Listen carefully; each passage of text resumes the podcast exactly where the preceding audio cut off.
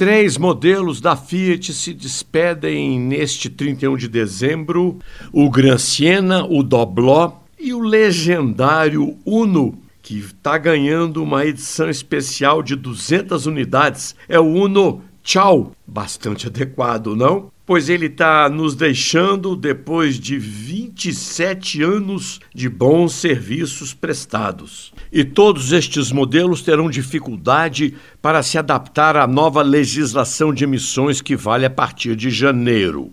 Em compensação, a Fiat ainda não anunciou, mas teremos uma boa novidade na área dos comerciais, que é o inédito furgão Scudo com 1.500 quilos de capacidade e que vem a ser um irmão do Citroën Jumpy, já que hoje Fiat e Citroën estão sob o mesmo guarda-chuva da Stellantis.